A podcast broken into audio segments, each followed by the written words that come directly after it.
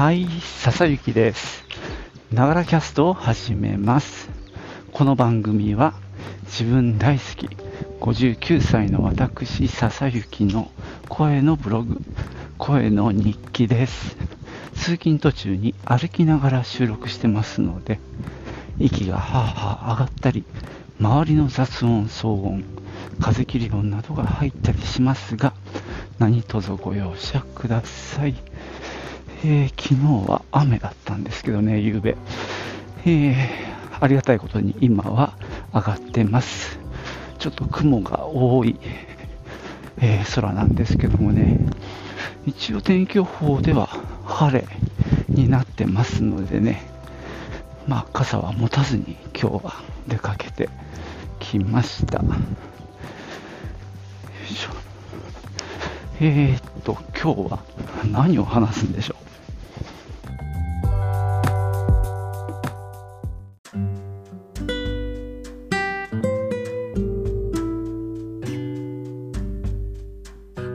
えー、今朝ですね、えー NHK のチコちゃんに叱られるを見てて、えーなぜ関西人は関西弁を喋るのかっていうあの質問がありました。ちょっとこれだと分かりにくいな。あの東京に出てきてもっていうニュアンスなんですけど、他の地方の人って、なんだろう、東京に出てくると方言をやめて、まあ、標準語に合わせるみたいなんですけども、関西人はその関西弁をやめないことが多いということで、それはなんでっていうね、質問でした。わかりますか？まこの番組さ、ちょっとしばらく考える時間が与えられて、まあゲストにね、答えさせたりするわけですよ。で、街の人に聞いたりとかね。で、その後正解っていう流れで、まあこっちもね、考える時間があるんで、その最初の印象だと、あの、なんだろう、やっぱ関西人の、まあなんだろう、関西弁を恥ずかしいと思ってないっていうことかなってふわっと思ってたんですね。逆に東北弁とか、まあ、他の地域の方言って、まあ、ちょっとやっぱり使うと恥ずかしいみたいな気持ちがあって話さなくなるのかななんて思ってたんですが、えー正解がですね学校の先生が関西弁で話してるからっていう回答でした、まあこれがねなかなか意表をついてましたね、まあ、この番組はさこの意表をついた回答っていうのが結構キーワードというかね重要になっててあのそれだけ聞くとん？って思うことが多いですよね。それがまああのつかみになってると思うんですけどね。ただまあ確かにあの学校の先生が使ってるっていうのは確かにあの面白いなと思いますね。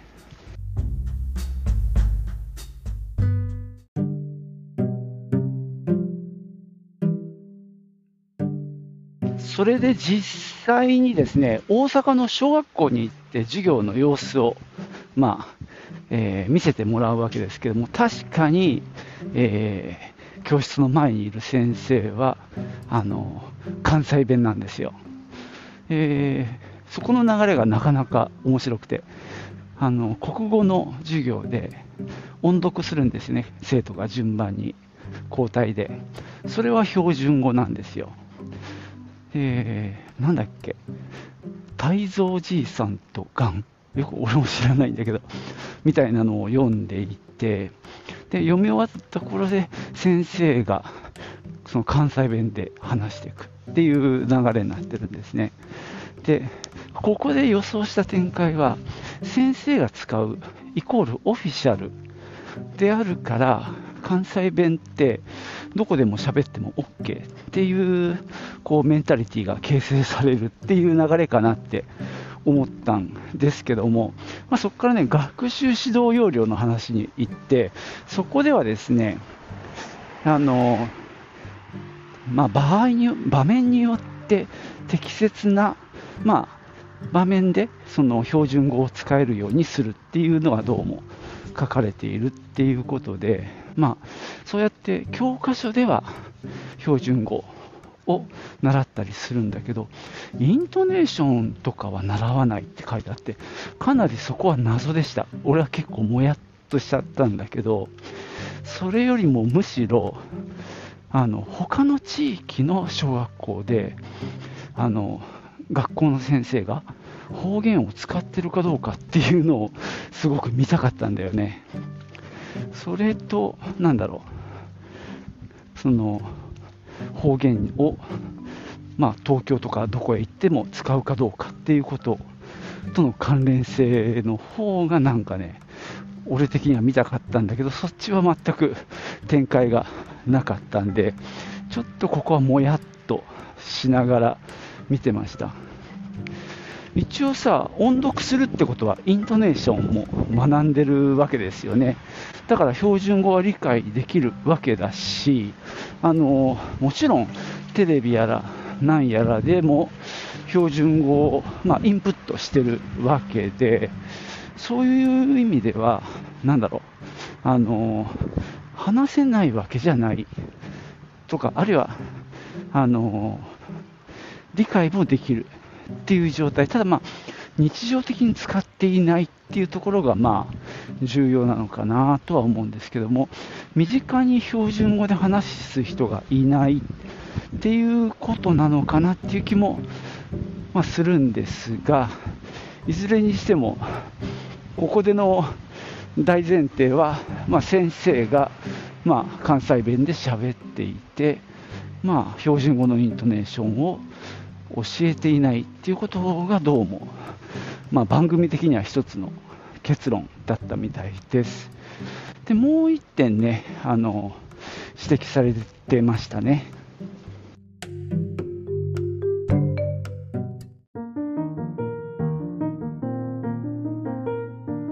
もう1点触れられていたのは、この関西圏が結構巨大な経済圏であってその関西弁がまネイティブで通じるところで、まあ、生きていく人が多いっていう話でした、まあ、これはちょっと僕は そのままはいはいとは思わなかったんだけど一応なんだろう。関東に次いで、まあ、2番目の経済圏であるっていうところから要はここから離れない人多い。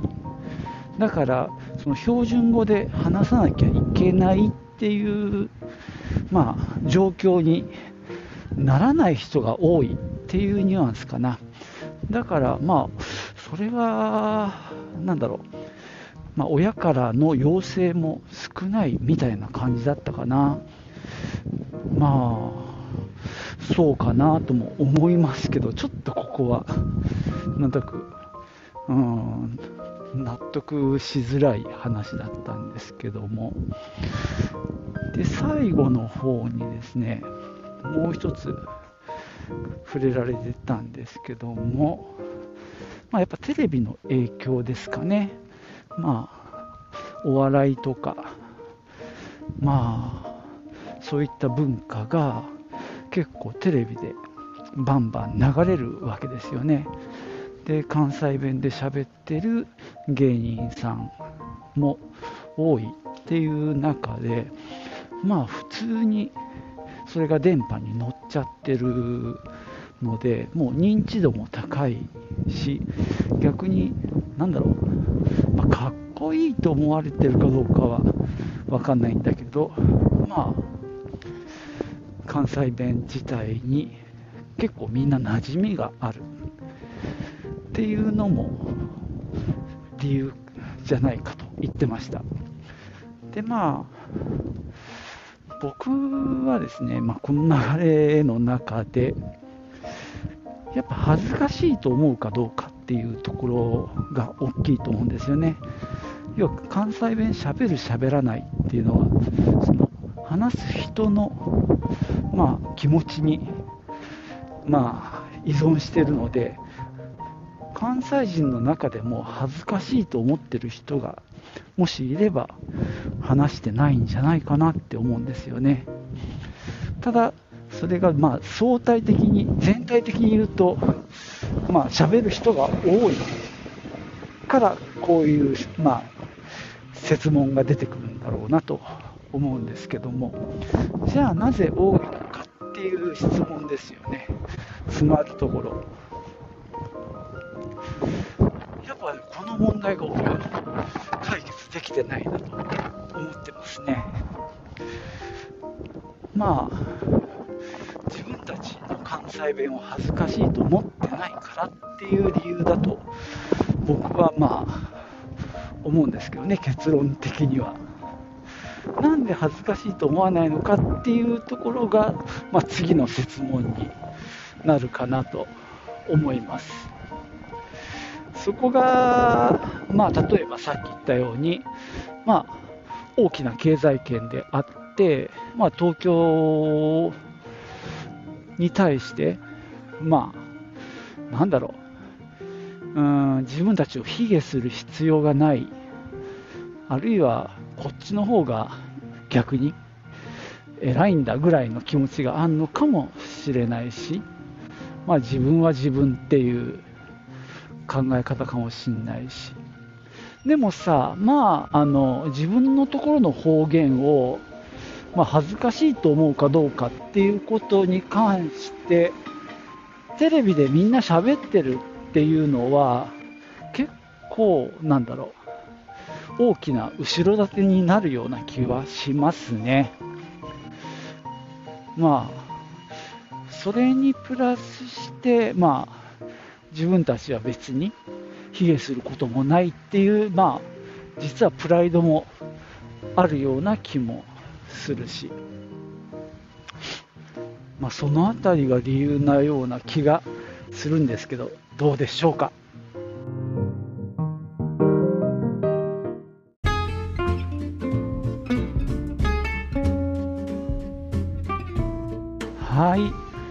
わけで今日は、チコちゃんに叱られるの中で出てきた質問。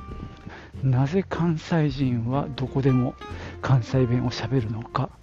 についてちょっと考えてみました。やっぱりね、でも学校の先生が関西弁喋ってるっていうの大きいなって思いますね。僕が生まれ育ったのは名古屋なんですけども果たして先生が名古屋弁で教えてたかなってちょっとあ記憶が曖昧なんだけどそんなに使ってなかったんじゃないかと思うんだよなやっぱ先生は標準語に近い喋り方をしてた気がするんだよね。で、やっぱ先生が喋ってる、あるいは先生はオフィシャルには名古屋弁を喋らないとするとですね、やっぱりなんだろう、名古屋弁って、まあ、家とかで友達との間では喋るけど、まあ、ちゃんとした場所では使わないんだよなっていうなんだろう、まあ、意識が刷り込まれていくんじゃないかなっていう気がするんだよね。なんとなるとね、やっぱり先生が教壇で関西弁をしゃべるってことは、これはいいんだ、これでいいんだと。先生も教壇で喋ってんだから、何も恥ずかしいことはない。みたいな、こう、考え方が然にこう養われる培われたんじゃないかっていう気もしますね。なのでやはりあのチコちゃんにはですね他の地域で、先生は方言使ってるのかっていうのを調べてほしいなと思いますね。はい。あとは余談です。えっと僕が2年間京都にいたんですね。まあえー、学校に行くためだったんですけども。でそこでも関西弁だったんですよ。本当に。でま先生も関西人なのね。で生徒もまあまあ関西の人が多いんだよね。その関西弁をしゃべる人たちが結構いるっていう状況でだからそのゼミ室研究室で交わされる会話も関西弁なんですよ。で例えば、うん、女性の先輩とかが先生に対して「先生なんとかじゃありまありまへんか」みたいなちょっと全然下手なんだけどさ。とにかく先生に対しても関西弁で話しかけるし先生もその学生たちに向かってあの関西弁で話すっていう、まあ、環境にいたんだけどもまあ本当あれだね、まあ、その僕がついてた先生ってめちゃくちゃ立派な先生。でまあねそのジャンルでは本当に第一人者だったんですよ。で、まあ、研究室ではそんな感じ。でちょっと軽くオフィシャルな場所。例えば学会なんかに行くとちょっと言葉遣いは改まりますけども結局関西弁で丁寧に喋ってるみたいな感じだった気がしますね。かなり無理して話しててちょっとへんてこりんな標準語っぽい関西弁になってた気がして実は できないんじゃないかぐらいのね気もしますね。もう染みついちゃってる。じゃないか説ってどうですか？むしろ。標準語を要はもう使い慣れてなさすぎてそれが切り替えられないっていう、まあ、可能性も大きいなっていう気はしますね。なんかね、それほどまでに強力な、なんだろう、あの関西弁の、なんていうか、もう縦横無尽に張られたネットワークというか、もうとにかくね、関西弁しも喋くりまくりみたいな環境の人たちなので、もうそこから抜けないんじゃないかなっていう気はしますね。もう相対化できないというか、使い分けが難しいできないっていう感じがなんとなくしてきましたはいじゃあ今日はこんなところで終わろうと思います。最後までお聴きいただきましてありがとうございました。ではまたね。チュース。